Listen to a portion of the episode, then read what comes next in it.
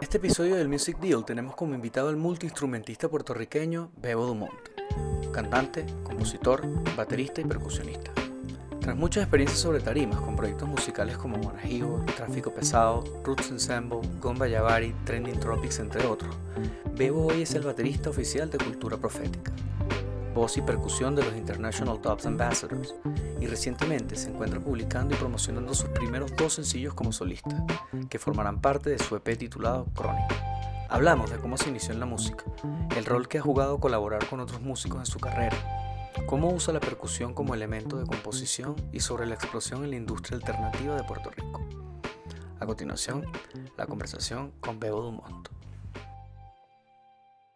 Donde yo tendré esos headphones, bro. No, vale, eso no importa, bro. No te voy a poner. Claro, No, así. No, Ya pero está. espérate, espérate, dame, dame cinco, dame cinco minutos. que pueden estar, hay Ah, como no. tres lugares donde pueden estar. Además, siento que ya esto, esto primero está buenísimo, como que, ¿sabes? Empatamos y ya está. Ya, ya. Eh, bueno, pues dale. Sí, ¿no? Sí, sí, es que no, en verdad no sé, cabrón. A ver, vamos a explicar aquí, cabrón. A ver, lugar número dos. Y oficialmente para Pinga. Ok. Bueno, vamos, muchachos. A ver. Buenas noches y bienvenidos. Sí. Mira, me muero de la risa con los stories que estás haciendo con los efectos cuando le pones el de los ojos volteados. Gracias. Tú sabes que súper cómico que, que tú digas eso porque estoy los otros días hablando con Frankie, que es el que con, quien produzco la mayoría de mis temas y el que mezcla todos mis temas. Y estamos haciendo el sound design para el video, ¿no? Entonces yo le digo, el video de Crónico, y yo le digo, ah, me encantaría hacer unas voces para estas partes. Y él me dice, cabrón, hazlas con el filtro ese que tú usas. Mm. Y yo, ah, dale, dale, dale, dale, dale, dale, voy.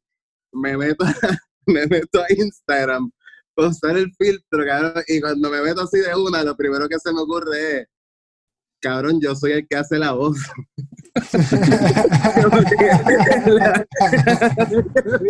el filtro no viene con voz, cabrón. Y yo ahí, "Ah, qué pendejo soy, cabrón. y estoy grabándome, cabrón. Y como que, what the fuck, cabrón, le mandé el, le mandé el mensaje a Frankie como que, cabrón, yo me acabo de percatar que yo soy que va a fucking voz, en serio. Nos estábamos muriendo de la risa, como que, qué chipeo, cabrón. Qué, qué duro. Eh, Bebo, bueno, me toca presentar este, este programa que se llama el Music Deal, que estamos arrancando para hablar con panas que nos ha regalado la industria y el camino de la música, los panas que nos ha dado la música en el camino. Y tengo la oportunidad de hablar contigo que te conocí hace un par de años en las tarimas que hemos estado recorriendo y que hemos estado compartiendo juntos con Cultura Iraguayana.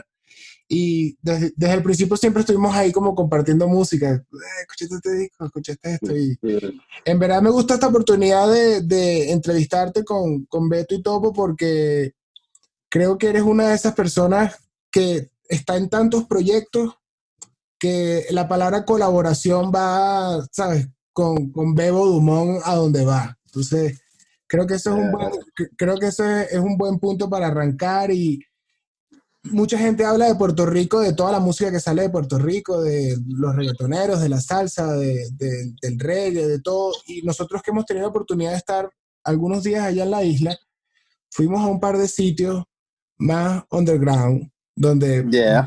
donde Bebo siempre está tocando y donde hay una, donde hay una movida súper cool y con unos músicos increíblemente talentosos y quería que empezáramos a hablar por ahí, eh, Bebo, de cuál es ese Bebo colaborador que está los viernes en una tarima con cultura, los sábados con International Top Ambassador, los domingos está poniendo música y soltando beats y los lunes está también haciendo otro lado.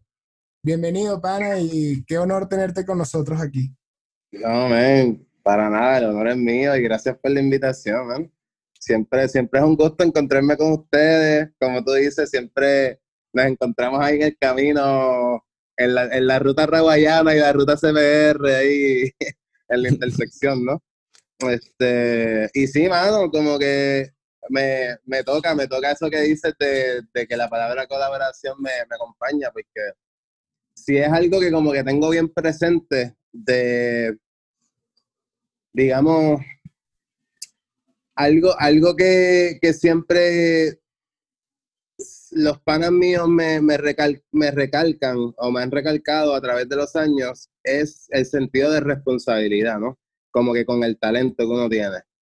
Y pues lo digo porque hubo una etapa en mi vida en la cual yo me sentía que no necesariamente quería ser un artista, un frontman, no quería estar como que con mi nombre por ahí publicando temas, sino que quería simplemente ser, ser un servidor a la música, ¿no? Y entonces me, me, me, me causa, me, se me hacía un poco irónico la cuestión de que me, de lo de la responsabilidad, porque yo decía, bueno, es que precisamente yo, yo creo que eso es lo que yo estoy haciendo, ¿no? Como tratando de no dejarme tanto llevar por mi ego y que porque sea yo el que está ahí presente, sino que como yo, como individuo, puedo colaborar a que distintas eh, gestiones musicales, ¿no? Este, sean, pues, mejor, o sea, como que no, no mejor, sino que, pues, o sea, sí, ¿cómo, ¿cómo yo puedo hacer que esto sea mejor? ¿Cómo yo puedo dar la mano ahí? ¿Cómo yo puedo aportar? Y, y siento que como que ese mismo espíritu me ha llevado a querer siempre estar envuelto en algo, ¿no? No, no simplemente decir, no, pues yo toco con cultura, no, no voy a tocar con esta banda, o, o no tengo tiempo para ensayar con este otro corillo, o no quiero que la gente, whatever, ¿sabes? Como, mano, mientras en, más cosas yo pueda estar, mejor, porque siento que, que rindes un verdadero servicio a la música, ¿no? Como no te vas en el viaje de solamente ser pues, la estrellita o solamente tocar con este grupo, es más como cómo yo puedo aportar, ¿no? Y y yo creo que de ahí es que nace, ¿no? No, no tanto de un sentido de como estar en todas por, por, por presentado, por poner mi cara, más bien como que, teatro, yo, yo escucho esto aquí, puedo, puedo ponerlo, o sea, como que... Y pues, si me reciben, pues para algo es, así que yo, yo doy a todas, ¿entiendes? qué bien.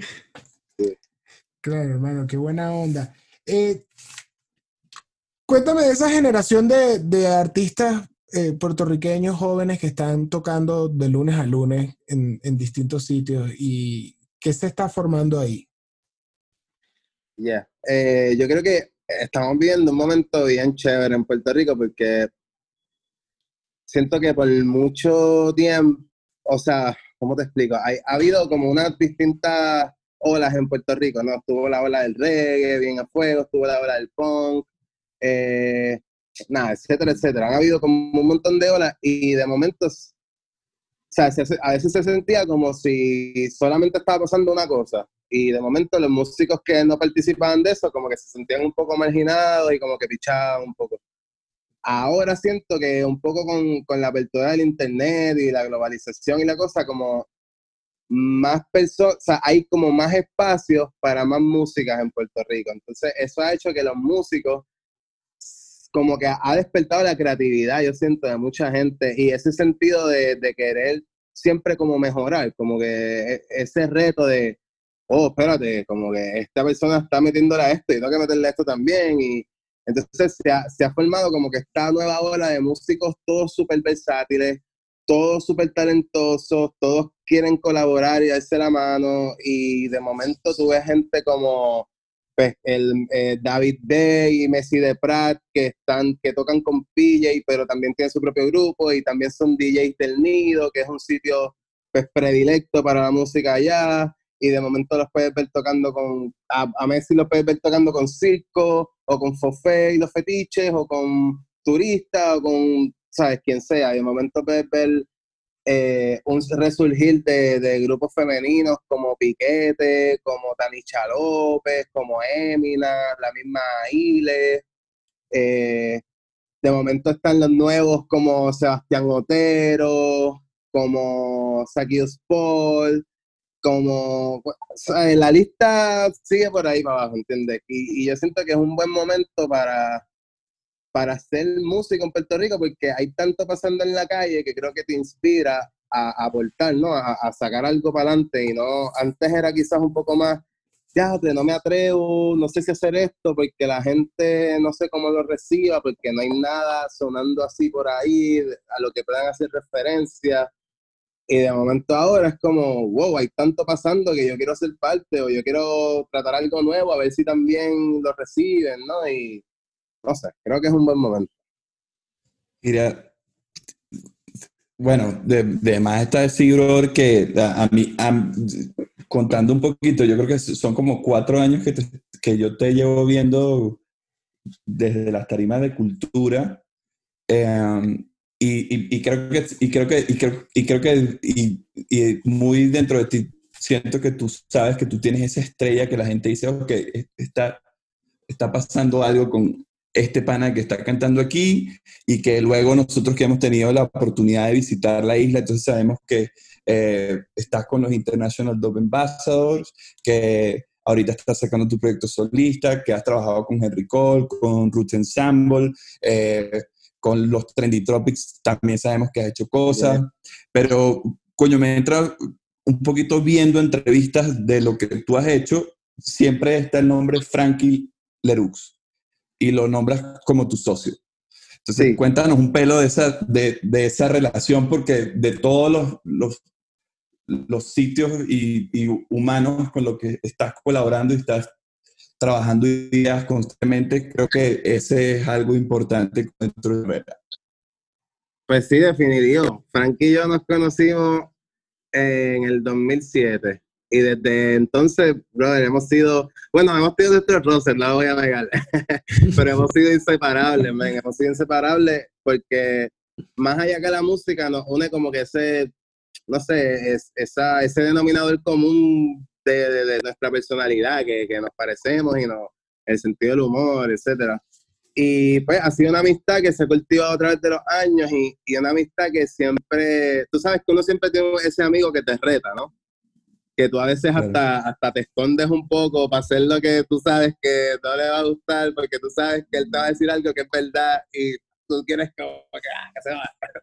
Este, en mi caso, ese, ese, ese Frankie, mami, como que esa, ese, ese personaje que está ahí siempre empujando. Entonces, en ese mismo espíritu, él fue el que me empujó a irme para Berkeley, porque él se fue un año antes que yo.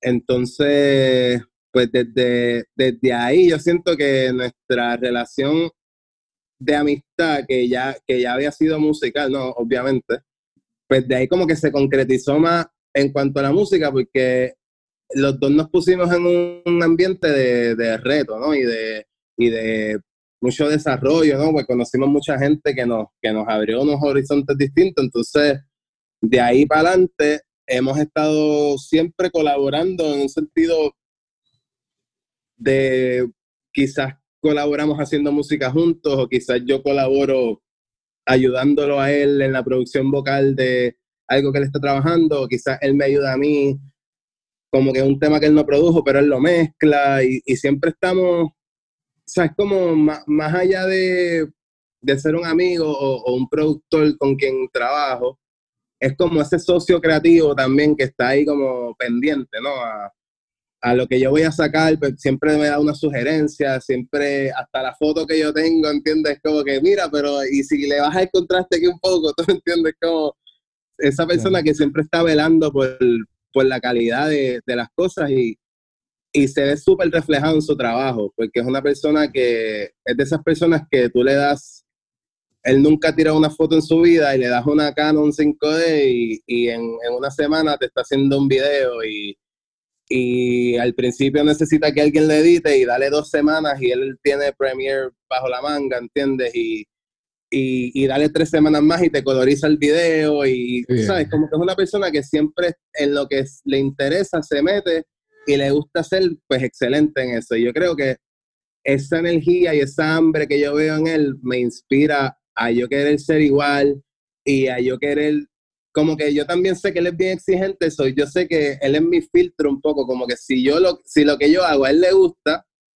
pues yo sé que voy por buen camino porque no es que pues, nadie tiene la verdad absoluta, pero yo sé que es cuán picky cuán exigente él es. Así que, además de todo, es como ese filtro al final de como que, mira, ¿qué tú crees de esto? Ah, yo pienso esto y esto y esto. Bueno, pues yo no estoy de acuerdo con eso, pero con esto, gracias, no lo había pensado, me encanta, vamos a hacerlo, ¿sabes? Y por eso siempre lo menciono, porque es una persona que definitivamente está en mi esquina y en cualquier capacidad siempre, siempre colaboramos, ¿verdad? Y es un talentazo y, ¿sabes? Es un, es un tipazo, ¿sabes? Es un, es un tipo bien real y, bueno, nada, yo me siento como bien orgulloso de, de poder contar con, con alguien con el talento de él y, más que nada de contar con su amistad, tú sabes, que es una cosa demasiado valiosa, mano. Crónico, ¿la trabajaste con él? ¿Ibas a trabajar? ¿El EP que estás haciendo de solista ya está listo o lo ibas a grabar ahorita?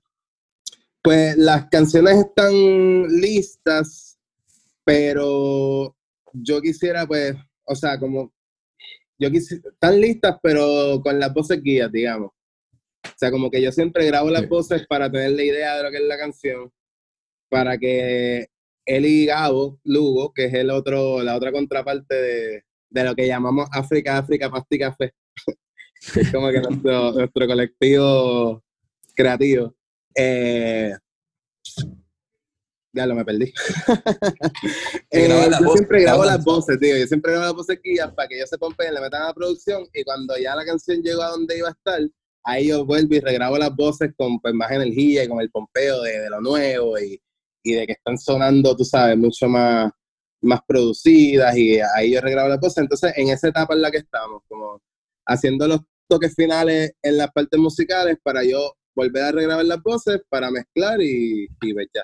¿Y cómo funciona ese proceso? O sea, tú siendo baterista, por ejemplo, en la parte, ¿cómo funciona? Los- eh, tú- haces los beats, porque veo que hay mucho de, de- de beats digitales, ¿cierto? Sí, Grabando ahí en casa con este, no, es, es digital. pues, no, no, es, es digital, es digital. Exacto. ¿Qué- ¿Cómo, cómo, ¿Cómo funciona el proceso desde, el- desde esas bases o por lo menos con esto que estás haciendo? ¿Cómo, cómo ha funcionado hasta ahora? Pues mira, en general, eh, a mí me gusta colaborar con, con distintos productores, ¿no? Entonces, pues, por lo menos en lo que es este EP, la música en su mayoría está producida por mí, Frankie, Gabo, y hay un tema que también colabora Brandon, Brandon Cores, que, Claro, sí, guitarrista. que lo conocen, ¿no? El guitarrista, bajista Wow, y. Sí, él toca con los Lara Project. Lo conocí. Astronauta. Exacto, exactamente. Sí, no, él, él, o sea, él toca con Lara Project, eh, tuvo mucho, mucho que ver con la producción del disco de Claire Delic, que es la compañera de Willy, de Cultura. Sí, sí. Eh, él ha producido varios de los temas que tengo ahí guardados. eh, nada, o sea, por ahí podría seguir una lista extensa de, de lo que ha hecho. Pero entonces, eh, por ejemplo, la, la canción Crónico, esa canción, yo hice ese beat en el GarageBand del iPad en el 2015, bro. Claro. Y eso estaba ahí, eh, básicamente cogiendo polvo. O sea, como yo, yo la hice y desde que la hice tenía esta idea de, de hacer esta canción que se tratara, que tuviera la cuestión del, del crónico. O sea, como que es que este amor es algo crónico. Eso fue lo primero que me salió, pero nunca daba como que con las, con las palabras exactas para el coro. Y tenía como una idea de lo que iba a empezar a hacer la letra, lo de tengo en casa como dos Z, me ponen contento como dos Z. Entonces, esas dos esas tres líneas ya las tenía, pero todo lo demás era como, como tirando los dardos y nunca, nunca, nunca acertando, ¿no? Como fallando, fallando, no sabía, no sabía qué hacer y pues la dejé ahí. De momento, un par de meses después de que la hago, voy donde Frankie y para ese tiempo él vivía en Boston y, y lo que hicimos fue que él cogió los stems de la pista que yo hice y la pasó por, por sus distintos, como sus amplificadores para pues eh, un poco darle más brillo al sample. Cogió el, baji- el bajo que yo había hecho en GarageBand y lo pasó por su Mother 32 de Moog y pues creó como otro bajo con eso. Eh, las baterías que yo tenía las usó de referencia, pero pues las borró, hizo unas nuevas. Y fue, fue como, como un Pimp My Ride. Como que yo le llevé el carro y él vino y le hizo todo lo... Igual, aún así la dejamos ahí, porque como te dije, como que a mí no... Yo sabía lo que yo quería hacer con la canción, pero las palabras no me salían. Y fue más una cuestión de, mira, yo tengo 15.000 otras canciones que voy trabajando. Algún momento va a venir la inspiración o voy a tener el tiempo de sentarme y la termino. Y así fue, como que de momento yo me senté en la cuarentena como por dos semanas a, no parar de trabajar. Manuel Lara me mandó como un montón de pistas y un montón de ideas y yo desfidando a eso. Después Brandon, David, Frankie, Gabo, Messi, básicamente todo el mundo con quien yo trabajo me empezó a mandar pistas, pistas, pistas, pistas, pistas, pistas. Yo empecé a hacer pistas también. Y me fui como en esa ola creativa y yo dije, wow, como que yo nunca tengo el tiempo para hacer esto tan corrido o determinar cosas. O muchas veces no se me inspira toda una canción, se me inspira un coro, un verso y después está ahí dos años esperando. Y dije, wow, me siento eh, bien creativo ahora mismo. O sea, me siento especialmente creativo. Yo creo que es un buen momento para revisar todas esas canciones viejas que están en Hard Drive y ver si ahora salen. Y eso fue lo que pasó con Crónico. De momento empecé a, empecé a atacarla y salió. La, la idea como que se aclaró. Y la hice, o sea, terminé la letra. Y justo ahí la, el corillo de videógrafos con el que estaba trabajando el video para otra canción que yo pensaba sacar en 420, eh, estábamos como un poco en la depre de que no íbamos a poder hacer el video y después de que todo estaba preparado y, y se les ocurrió la idea de hacer como una animación, como un stop motion para esa canción. Y, y de momento, como que conversando así entre todos, como que yo llego a la idea de que, mira, yo no sé si esa es la mejor idea, ¿no? Como que todos estamos enamorados con el concepto que teníamos no creo que vamos a sentirnos muy satisfechos con hacer algo por salir del paso, por, por no hacer nada. Pero yo tengo esta otra canción que funciona para Fortuny aún más, que se presta para todo este, este concepto visual y no sé, díganme ustedes qué creen.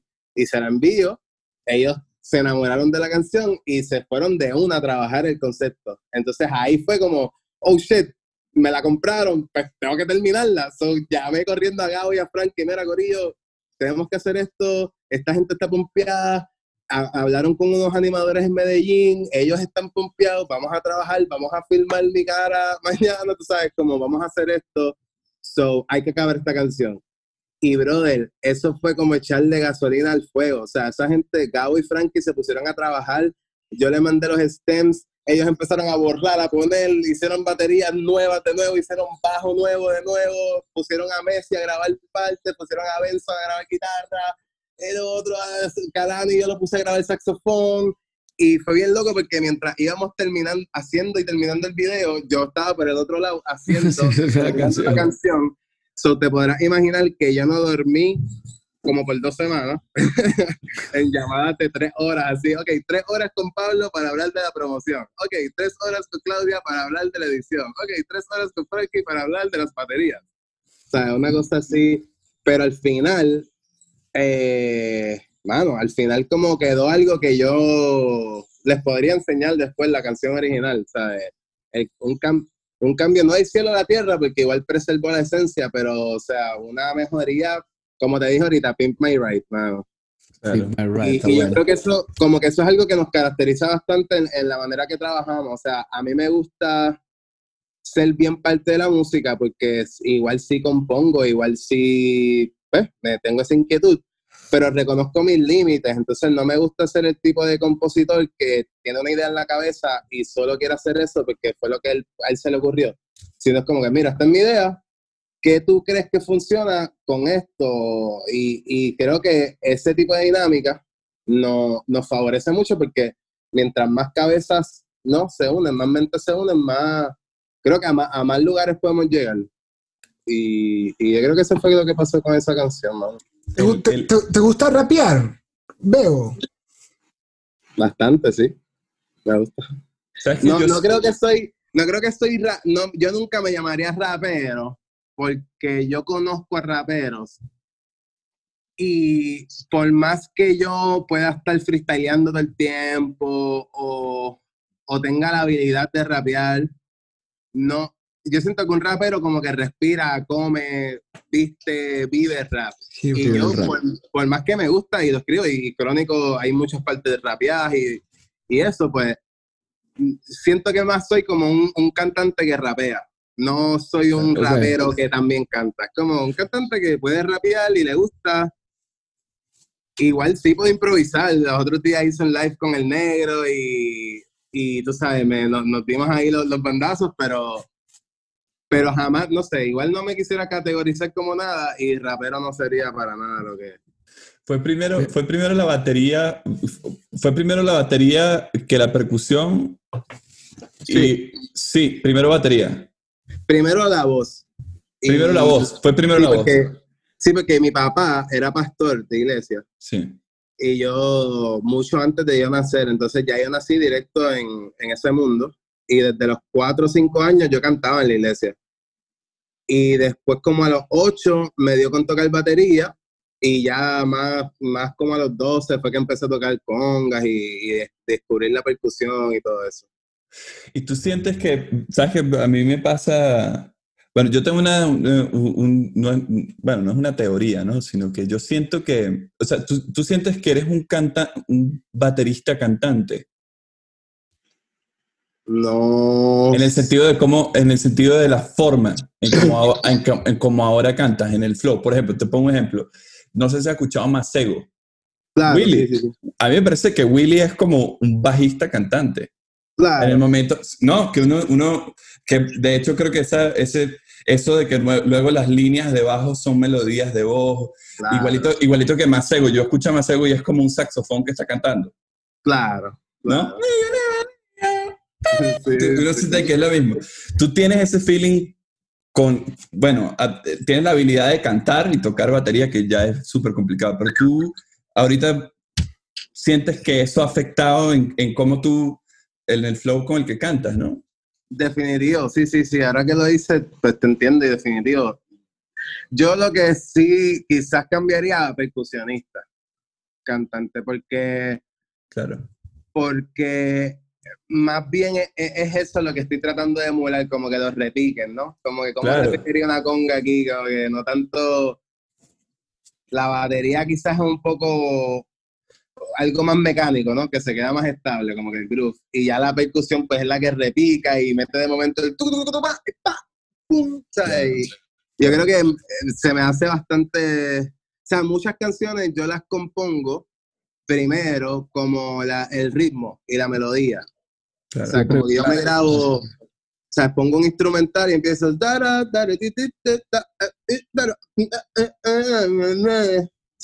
hay unos cortes. Claro. Ya, Ahí- eh, yo, la- sí. yo lo sentí en los días. En Claro, los días es como. Los días claro, tienen flow, sí. Claro, este esto es un baterista cantando. claro, Pero no claro. sabe, por, por eso te hago la pregunta, porque no sabía si, si había sido antes o después, pero creo que está dentro del, está dentro del ADN también, ¿no? Como, Sí, sí, yo creo que, es que- es que el Caribe también es algo bien. Bueno, ustedes saben, porque ustedes igual son parte del, del Caribe y, y creo que. ¿Verdad? Que mucha gente no lo piensa así, pero Venezuela es parte del Caribe. sí, full. Y, sí, duda.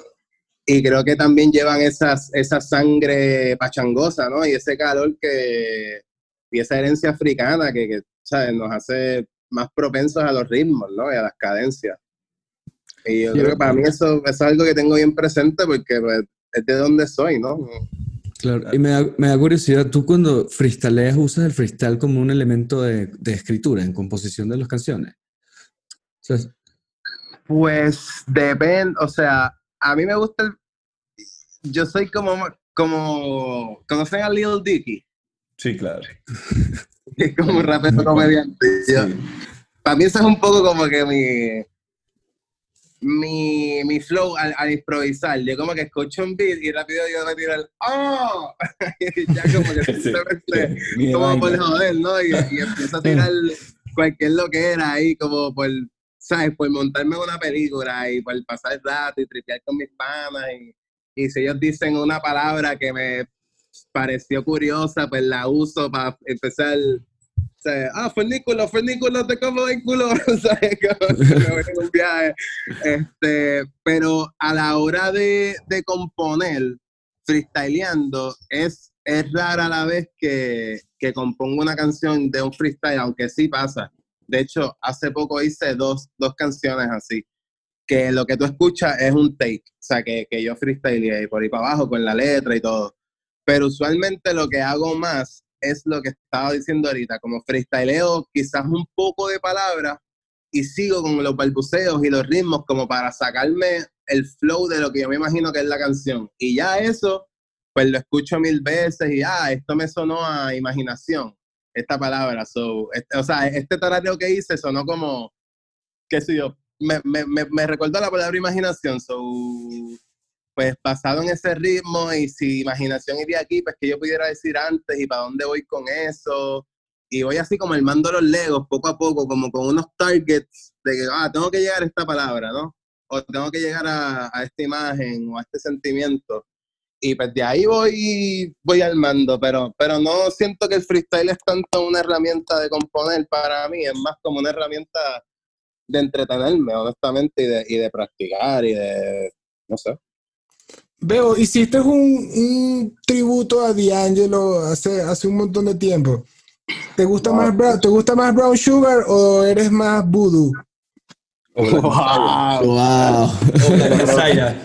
O Black Messiah, no pueden sacar eso, claro. ¿Cómo vas a sacar Black Messiah, mamón? Bueno, pero es que, bueno, a lo mejor Black Messiah no había salido cuando hiciste ese tributo. No, no, no, ni, cerca. No, pero Voodoo, all the way, no hay, Sí, no hay- ¿verdad? No hay debate. no hay ¿Cuál es el debate. tuyo, Topo? Brown Sugar, wow. De pana. ¿Y O tú, sea, es que, es que Smooth es una de mis canciones favoritas de D'Angelo. Y creo que está en Brown Ya. Sugar. O sea, ahorita no me acuerdo, pero Claro. verga, pudiese apostar. A mí me Sí, gusta me- Brown me Sugar también full, pero Voodoo. Yo soy pero Wood, coño. Lo que pasa es que a mí me parece que Black Messiah fue como revolucionario. Ojo, tú Ah, O sea, dices- siento, siento que está como. no, lo que pasa es que Voodoo es el masterpiece, pues, pero yo siento que Black Messiah fue como. Después de Black Messiah, entonces un montón de gente se recordó que existía Voodoo. Claro. Fue un recall, sí, totalmente. No, yo siento que, o sea, como que pensé que era más el debate de esos dos por, por el momento en que hice el, el Claro. tributo, pero Era Pero así, sí. era así, pero me, comp- o sea, era así, pero Beto con, el- con la carga de Black Es que Messiah no, yo, complicó yo soy todo. un defensor, yo soy No, no, defensor pero de Black Messiah, weón. no lo digo en mala onda ni nada, o sea, más bien como que diciendo que si, si incluyéramos ese, o sea, para mí está un poco más difícil ahí, sí, porque es lo que tú dices, como obviamente Voodoo es el masterpiece y es como la Biblia, ¿no? De D'Angelo, es como el, el, el, Sí. el- ¿cómo es? el testamento según, según, Según D'Angelo. Sí, claro. Pero Black Messiah, bueno, no, que debería ser eso más de Black Messiah, pero por el, por el, más por el contenido, pero obviamente en, en cuestión de, de la carta de presentación, ¿no? De lo que es un manual de, de qué es D'Angelo, pues Voodoo es, es demasiado eso. Pero Black Messiah, yo estoy de acuerdo contigo, que es como revolucionario, porque primero que nada, tú no te imaginas que D'Angelo va a hacer ese disco. Claro. O sea, Claro. tú, no, tú te imaginas que él viene con ese sonido y esa estética y que lo haga con el contexto de que salió de la cárcel, de que se encerró después de salir de la cárcel a, a tocar en la iglesia de su mamá y tiene toda esa emoción y ese bagaje y, y los tiempos en los que lo saca, en los, en los que lo saca así. eh, el, el elenco que está, la- las emociones que evoca, para mí ese disco de- está demasiado duro, o sea, demasiado, demasiado, demasiado. ¿Y qué versionaban en ese tributo?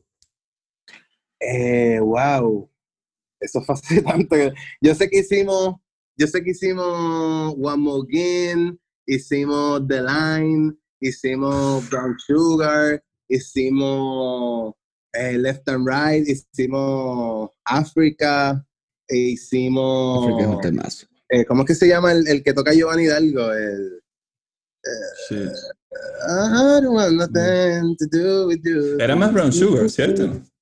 ¿Qué? Era más Brown Sugar, que había mucho de Brown Sugar, ¿no? Había par de Brown Sugar. Sí, eh, lo- ¿Y quién cantaba? ¿Quién cantaba?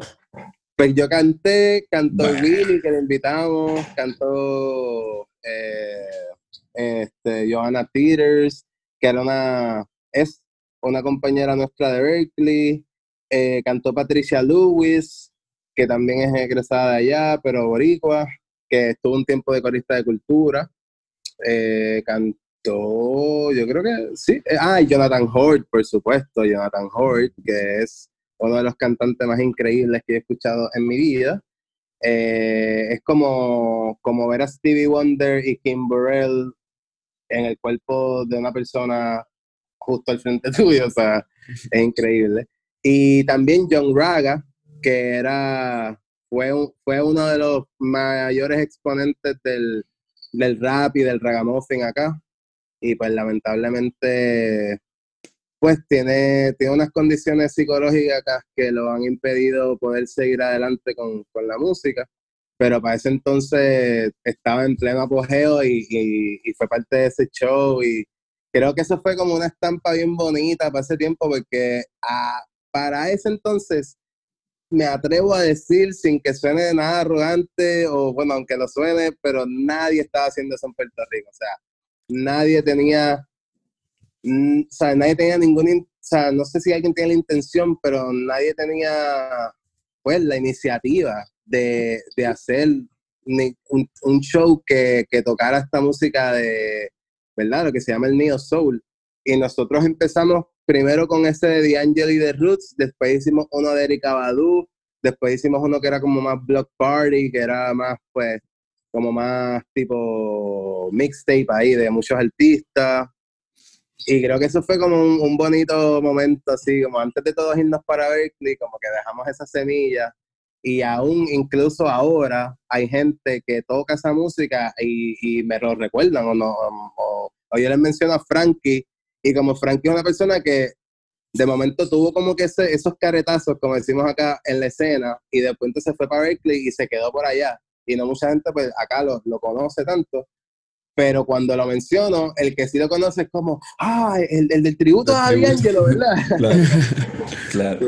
¿Y qué, qué onda Berkeley? Veo, ¿cómo, cómo fue tu, el, el viaje hacia allá? O sea, ya, me- ya, ya nos contaste, Frankie básicamente fue el que, el que te hizo la invitación a que lo acompañaras en la aventura, pero ¿qué, qué, qué, qué tal, no? Yo nunca...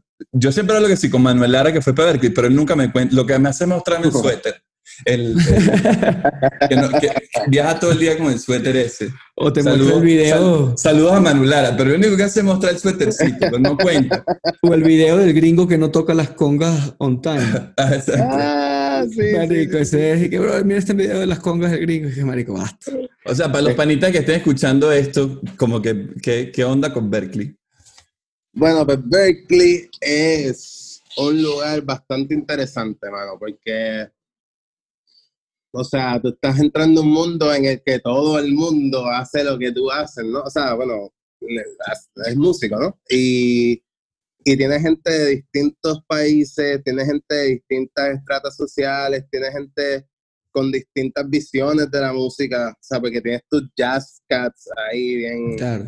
tú sabes, tienes tu gente de clásico, tienes tus rockeros, tienes tu, tu la gente que es puro morenaje, ¿no? Eh, hay de todo, entonces para mí fue interesante entrar allá porque más que, más que la educación en el salón de clases, que en realidad depende mucho más de cuánto tú le metas que de, de qué te están enseñando, ¿no? Porque en realidad tú te compras un libro o tienes cualquier profesor y, y básicamente te están enseñando lo mismo, te están enseñando teoría musical, ¿no? Eh, lo, 100%. lo, lo cool de Berkeley es que tienen un sistema bastante peculiar en cuanto a cómo analizar la música armónicamente y es como bien user friendly. Y más que nada, para mí fue la, esa cuestión de exponerme. a- así como yo decía que pues acá no había habido mucho iniciativa o exposición de, de lo que era el soul en Puerto Rico, pues o sea, lo poco que yo me había expuesto, allá se multiplicó por mil, ¿entiendes? Entonces, también uno es un lugar donde uno crea como unas hermandades que duran toda la vida, porque, como te dije, tú estás conociendo gente que tiene el mismo amor a la música por ti, entonces tú vas allá y conoces gente como Jeremy Bosch, como Manuel Lara, como Mario Castro, como Daira Mir, como Isaac Delgado, eh, el hijo, o Junior, el hijo de Isaaccito, le decimos. Este, y, y un, ¿sabes? Hay un montón de gente allá que que se han vuelto panas así para toda la vida, porque no solamente tuvimos ese momento allá, sino que seguimos colaborando, ¿no? Y yo creo que eso, eso es lo más importante de Berkeley para mí, que, que tú te metes en un mundo en donde encuentras como que tus soulmates musicales, así por decirle, como, fuck, tú sabes, y te, y te, y te, no sé, como que te nutres mucho más. No, no creo que el, que el atractivo de Berkeley en realidad es ni el prestigio, ni las clases, ni el diploma, porque al final del día eso es una educación bancaria que depende en cualquier sitio. Al final del día sigue siendo parte de este sistema gringo de te educo, pero después me debes la vida, ¿tú me entiendes? Este, pero yo creo que definitivamente para los que puedan estar escuchando eso, esto y lo estén considerando, eh, yo creo que es una buena herramienta en ese sentido, para nutrirte y para hacer buenas conexiones y para exponerte a todo un panorama musical que quizás en tu país o en tu contexto pues no, no estés expuesto. Pero si me están escuchando nuevamente gente que esté interesado, por favor traten de que los bequen, porque si no está de Bebo, A mí me becaron y conté con eso, debo todavía miles de dólares, bro. Así que. Bebo, ¿hay, un, ¿hay algún disco que, que vuelvas de vez en cuando? Ah, ¿Algún disco de Marley, algún disco de, de Ismael Rivera que cada cierto tiempo digas, ¿sabes qué? Quiero escucharlo. Teatre, sí, o sea, hay un montón. yo me paso volviendo. Yo soy de los que coge un disco y no lo suelta como por un año y después coge otro, así, y después vuelve. Pero wow, si tuviera que ser un disco específico, el que vuelvo mucho, aparte de Tu Pimp a Butterfly de Kendrick, de la más reciente, Tremendo disco, bro. aparte 99.9% de que Trenada. Wow. Eh, estoy pensando en verdad en los más recientes porque son los más que tengo así frescos en la memoria, pero ¿Qué tal, Búa? Yo, yo, yo, estoy, yo me quedé, yo bueno, creo que lo dejé de escuchar hace como una semana, desde que salió. Que bolas Buda. a mí me encantó, a mí me encantó. Wow. A mí, sí. o Claro, sea, 99 99.9 es como su voodoo, ¿no? Claro. Pero pero estás, lo, lo compré de una en vinil y todo. lo- de hecho, me tiene medio Ay. estafado, no me, no me ha llegado. ya. Bueno, es que la cosa está difícil ahora con los Sí, sí. Sí, no te pongas exigente, güey. Oye, yo acabo de comprar una licuadora porque la mía se dañó y yo soy de los que desayuna y cena batidas así todo el tiempo, sí, me gusta. Y, y me, me pedí una licuadora así de que abril 13, "Uh, su producto llegará en junio 16. Y yo, "No". el punto es comer ahora. Pero, pero sí, no, Bu- Búa a mí me encantó. O sea, obviamente al principio fue como que todavía un poquito de escepticismo en cuanto a como que teatro, como que no se me hizo tan variado, como que esperaba, como él, como que él, él como que he showed off en, en, en 99.9, como que se mandó, Sí. no se creció. Y yo pensé, wow, un tipo así, que de repente tiene el, el no como que la, wow, el, ah, la demanda de todo el mundo, como todo el mundo de momento, wow, que te da, este tipo, wow, que te da, o sea, ha subido el nivel. De momento te esperas que para el próximo disco él va a venir y, y nos va a asombrar con otro escalón así. Y de momento yo siento que fue todo lo contrario, que él dijo, ah, ok, qué, qué bueno que le gustó lo que yo hice. Pues mira, a mí me encanta este mood, honesto. este disco. Tú Sí, sabes, está- como que- Está todo como en normal. 108 BPM por ahí. El disco es como más atrás también, ¿no? El otro Sí, tenía como trap, eh, house. A mí me pasó más? eso. Yo, yo- yo le entré distinto a este y, ¿sabes? la primera vez fue como que, hmm, no lo sé. A mí, a mí me encantó como, le- eh, eh, me encantó como el, el intro, el corte ese extrañísimo, y que, wow, se me apagó y otra vez, pum, pam. Está Oh, sí, cool. Eso está... ¿Qué más? ¿Qué otros discos? Sí, ya, ya. Y a mí me encantó la- las colaboraciones que hizo también, como que el, Sí. el hecho de que, de que pusiera a alguien como Mick Jenkins, que es súper bueno, pero no mucha gente lo conoce. Nadie lo conoce, sí, Es más totalmente. underground. Y para mí la También te tiras un calibuchi, ¿sabes? Que es como Calidad. juegas con todo un poquito. Está muy cool. riquísimo. Para mí la joyita del disco es la de Fabel, eso sí. Está buena, sí. Es Que como... es, la que, que fue la- es el outro, ¿no? Con esa es el outro. Es la última. Sí, sí. Y es bien, como es bien refrescante y es bien como que quiero hacer lo que me da la gana, no sé, yo la sentí así, como que no, no le importa, o sea, no sé, como que siento que es una canción bien, como que no me importa que nadie pueda pensar, quiero hacer esta canción que se siente bien rica y cada vez que la escucho siento que es domingo, ¿sabes? Como que, ah, no tengo nada que hacer hoy, y después como que, no, loco, es lunes, son las 3, pues te. Ahorita, sí, sí, total, ese disco es como una fiesta, terminas así como, "Eh, no, Sí. no quiero hacer más nada. ¿Sientes, ¿Sientes ahorita presión haciendo música o más bien estás disfrutando todo el proceso? Estás, ¿sabes? Soltando ideas. Ah, yo no, yo estoy disfrutando un montón, verdad. Estoy disfrutándomelo un montón porque es lo que te decía al principio que usualmente yo no tengo tiempo para hacer esto. O sea, siempre hay tiempo para hacer una idea y para ponerle un instrumental y, y tararear algo, tratar de sacar un coro. O hay tiempo para sentarte en Ableton 20 minutos y hacer un loop chévere. Pero el ritmo de vida que yo llevo, como trabajando con cultura, trabajando con Ambassador, tratando de pues, hacer ejercicio, tú sabes, este, ¿Tienes días de- libres? Eso es relativo. Los días libres son relativos. Hoy día, hoy día sí, hoy día tengo un, un montón, pero, pero bueno, o sea, el punto no es, no es tanto que quejarme de mi vida, es más bien como que, pues, retratar un poco el hecho de que no, no me sobra el tiempo para de verdad sentarme a trabajar algo a totalidad. Y en ese sentido, como ahora tengo ese tiempo, me lo estoy disfrutando como si fuera un nene chiquito, como si nunca lo hubiese hecho en mi vida. Es como. ¡wow! ¡Puedo escribir canciones! Claro, sí, sí, sí. Bueno, Mira, Una cosa, Dime, dale, dale, dale. El, bueno, andas trabajando un EP también de los International Dove Ambassadors. Estás, bueno, hace poco lanzaste Los Días, que también, te, brother, felicidades por ese track. Gracias, man, gracias. Creo que, creo que además, para los que nos gusta el, el soul, el neo soul, pues como que siento que es como algo que está empezando a pasar y que el, el- este flow de este lado del mundo o, de- o- o del continente, eh, siento que es algo que se va a empezar a sentir pronto también. Pero te, te quería decir como que si, sé que si entras en el estudio se va un poco la señal, pero sería cool como que nos mostraras algo, como algún voice note o algo que tengas no, por ahí, ¿sabes? De lo que estás haciendo, ¿no? Como, como, como para entender un poco el proceso creativo, ¿no? Claro, man. Mientras, Este, to- mi- mientras Topo nos va a hablar de, de The Last Dance. Claro. brother, Por yo estaba favor, viendo eso ahora mismo. Abramos yo la no lo- conversación, coño. Por favor. Yo no lo, yo no lo, o sea, yo, yo lo había visto anunciado, pero siempre estoy atrás y no tengo televisión, o sea, no tengo como un servicio tele- de televisión, eh, como o sea, cable y nada de eso. Pero me acordé que yo, que un pana vino un día y me dejó su ESPN puesto en el televisor ya. Y yo como, ah, fuck, The Last Dance, puedo ir a verlo. Y estaba envuelto viéndolo, tirado en el sofá.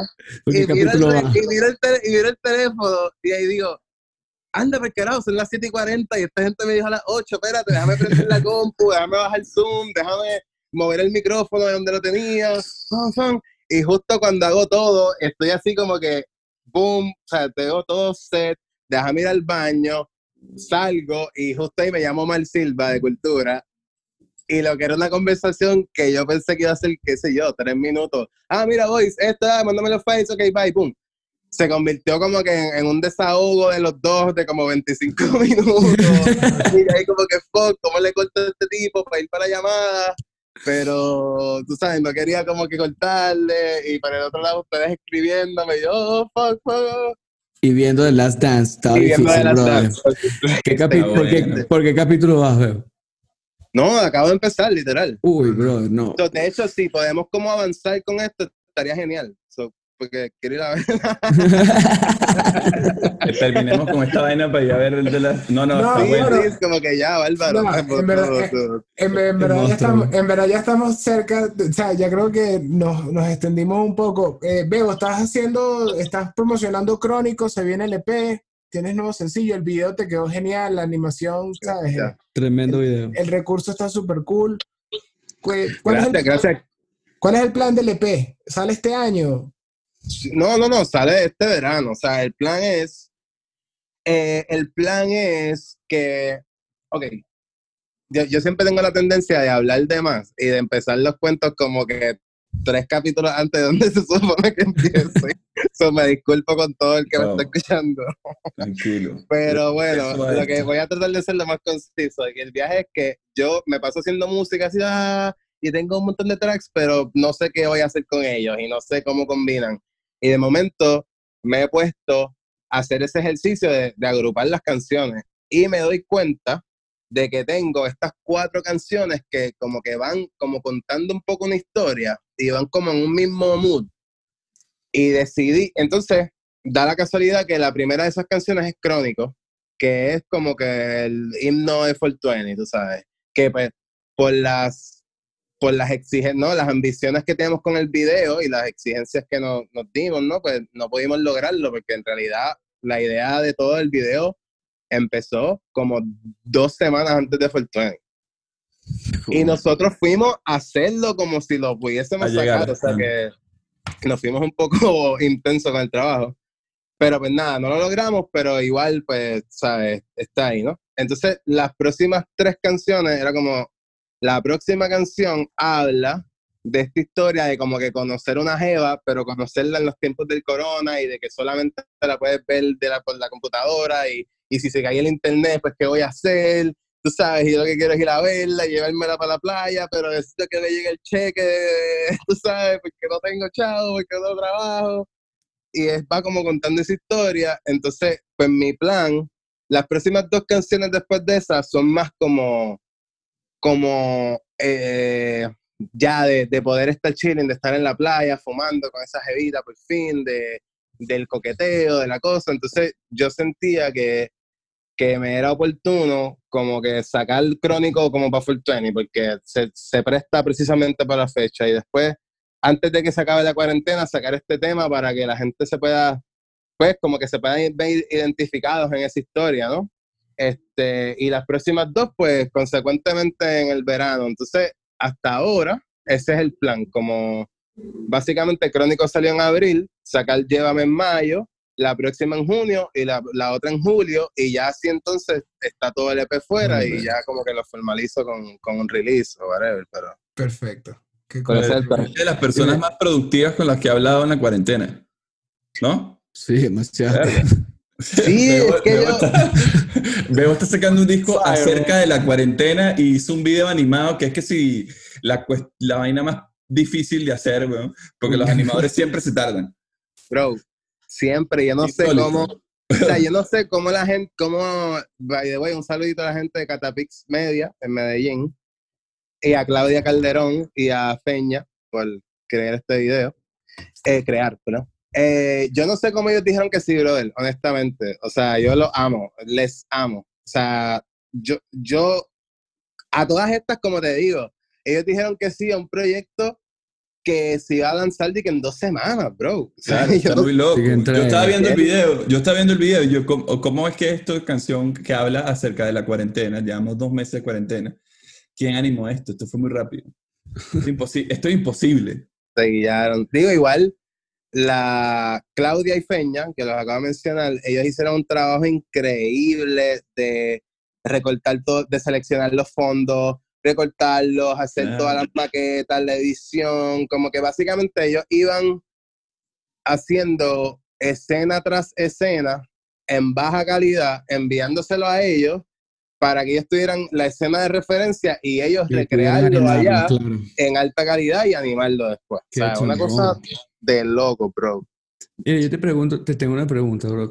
Tú tienes tan claro este P crónico, a mí me da curiosidad, tú te involucras también en el proceso creativo de los lanzamientos. O sea, trabajas de la mano con la idea, con la música. Sí, no, de hecho, o sea, en, en realidad yo no me he dedicado a sacar música porque no he tenido el tiempo de hacer las cosas como a mí me gustaría hacerlas.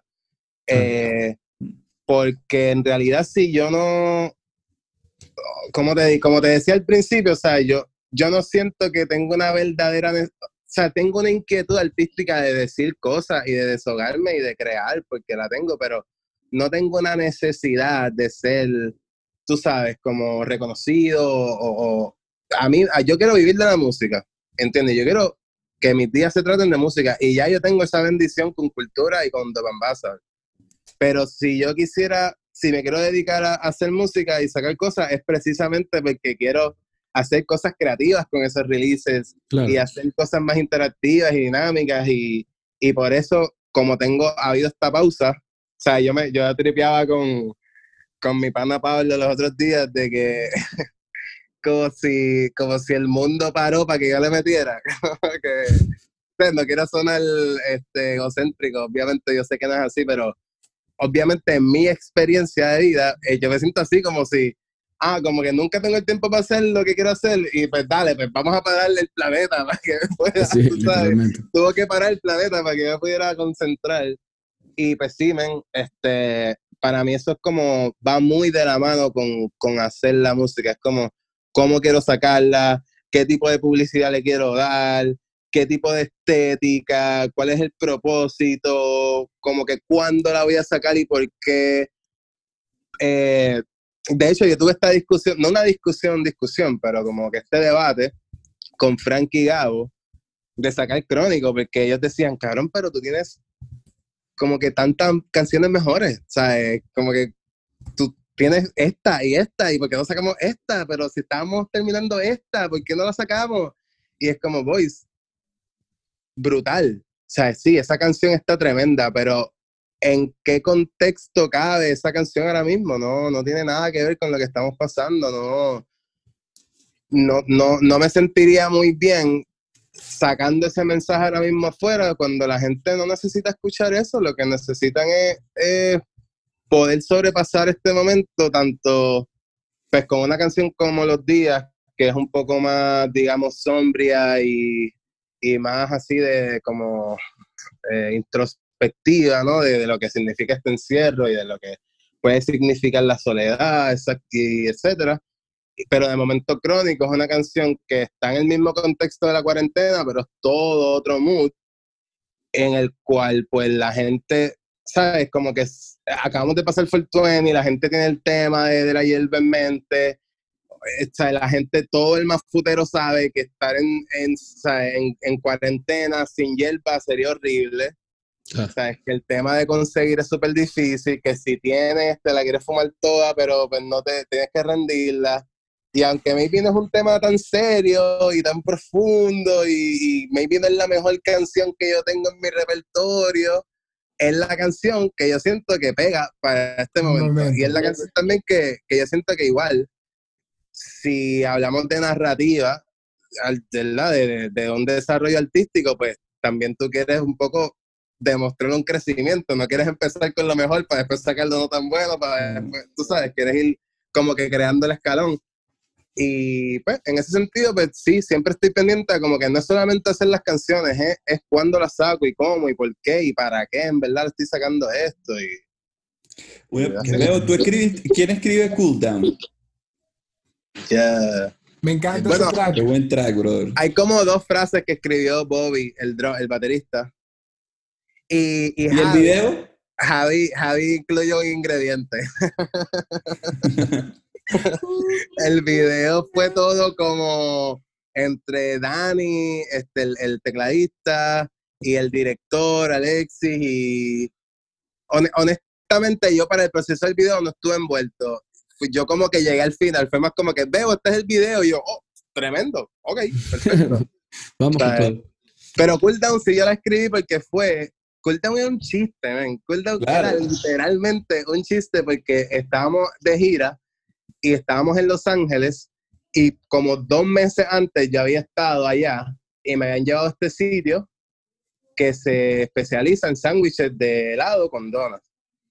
Y yo le dije al corillo, mira, en verdad yo les dije para ir para que lo descubrieran, pero realmente era un pretexto para yo poder ir de nuevo.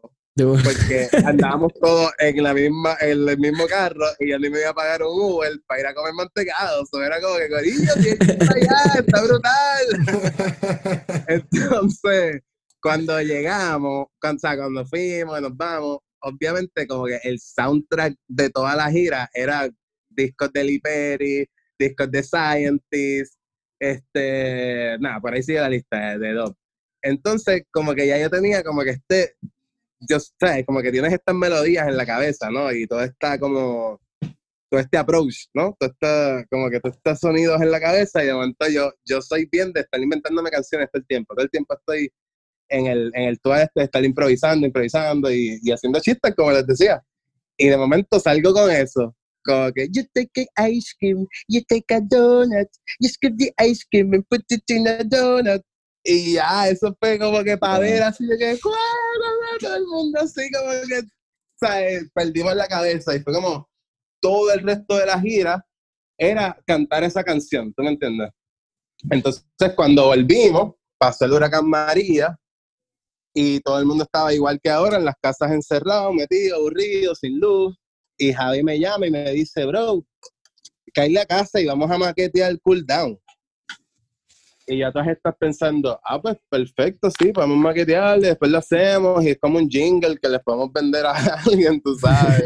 Claro. Podemos tratar de vendérselo a After o, o- o a, a Kudo Donuts acá en Puerto Rico o a Baskin Robbins, yo no sé, cabrón.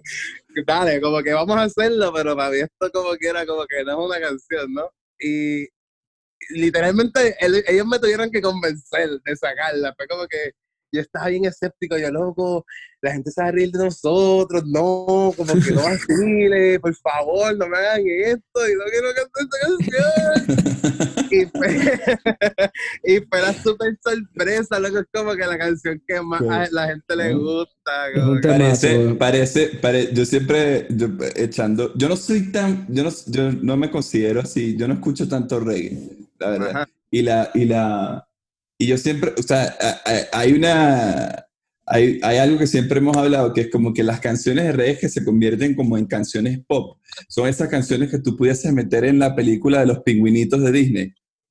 Pero, ¿sabes? A ver, yo, yo, Sur- la de Surf Up. La de surfean. O sea, por ejemplo, en Puerto Rico a mí me invitaron a hacer un remix de Hacho Puñeta y era como que, claro, es que las canciones de reggae que se convierten como en esas canciones, ¿sabes? Son como, tienden a, tienden a entrar dentro de ese contexto. A mí Hacho Puñeta también me parece que es como, pones un pingüinito surfeando y, y de repente, cool down, tiene, Legal. cool down, tiene ese, ese mismo feeling que es como, wow, esto es, una, esto es un super track de, ¿sabes? De, de, de, de dub, pero a la vez tiene como ese, ese peo Eh, fue muy fresco. Cuando yo lo escuché fue así Demasiado. como, wow. Muy bueno. eh, Qué buena onda. Es como Happy de Ferrell, ¿sabes? Terminas. Ajá, es ese mismo flow, Despicable Me, como ese peo. Ajá. No, y cuando lo escuchas en el mercado vas como, sí, voy a agarrar estas donas, voy a agarrar estos chocolates, ¿sabes? Como que yo la Es muy un par de veces haciendo mercado y en verdad ibas como, ¿sabes? Como, como, cool. Claro. Qué cool, loco. En verdad está cabrón como las canciones pueden cobrar una vida para el que las escucha, ¿no? Como bien Sí. distinta al que las hace, como que. Para mí todavía, o sea, para mí siempre va a ser esa, ese chiste de, de la guagua aquel día, ¿entiendes? Y de momento para mucha gente es como, a mi hijo le encanta esa canción. claro. ¿Entiendes? Como que, what? Mira, te vamos a dejar viendo The Last Dance, que, ¿sabes? Para que te pongas al día con, con- con la serie de Jordan. En verdad, gracias por, por darnos este, este tiempo. Sabemos que tienes una agenda full con todos los proyectos, pero fue increíble hablar contigo esta, esta hora de, de todos estos cuentos y darte las gracias, hermano, en verdad, toda la buena onda siempre con tu proyecto, sabes, nos encanta, no- nos encanta la, la propuesta, la música, siempre ha sido eh, gran amigo cuando nos encontramos y está, está- estamos seguros que, que nos vamos a volver a encontrar pronto en otro tarima, ojalá sea más pronto de lo que esperamos. Ojalá que sí, man. Y gracias a ustedes, de verdad, mano, como que se, se aprecia, ¿no? Que, que quieran pues, charlar conmigo este rato y, y se siente bien, como que de momento, o sea, yo vivo solo y como que estar aquí en contacto con ustedes y, y poder sentir esta hermandad se siente también como refrescante, ¿no? Como que me, me acaba de dar un poquito más de energía, ¿no? Y de verdad que sí, o sea, estoy loco por poder salir a la calle, poder tocar, poder encontrarme con todos los panas, ojalá podamos vernos pronto, ojalá también colaboremos pronto, deberíamos hacer algo juntos. Por favor, Eh. Seguro. Y de hecho, para la gente me ha dicho así como que, oye, ¿por qué tú no haces algo con los de la Guayana? y así como que esos son mis Ando- brothers, son Brother, estoy haciendo beats. Te voy a mandar unos beats, es lo que es. A ver si zumba. Zumba, zumba. No, y de Estoy le- trancado con un coro. A ver qué onda, a ver si se te ocurre algo. Te lo voy a mandar ahora. Claro, claro, zumba para acá. Mira que aprovecha que ahora estoy creativo. No te, no te Sí. aseguro nada en las próximas dos semanas.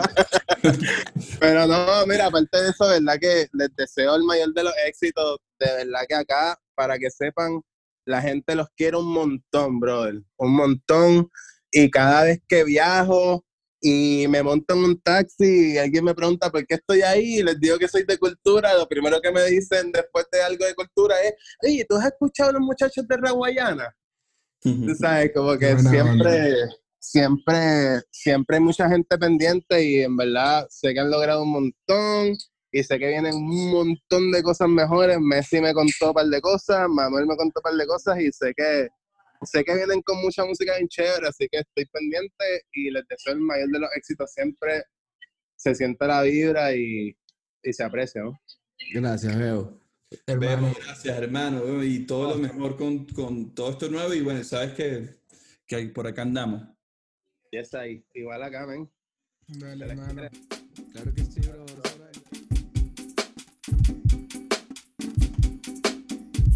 Esto es el Music Deal.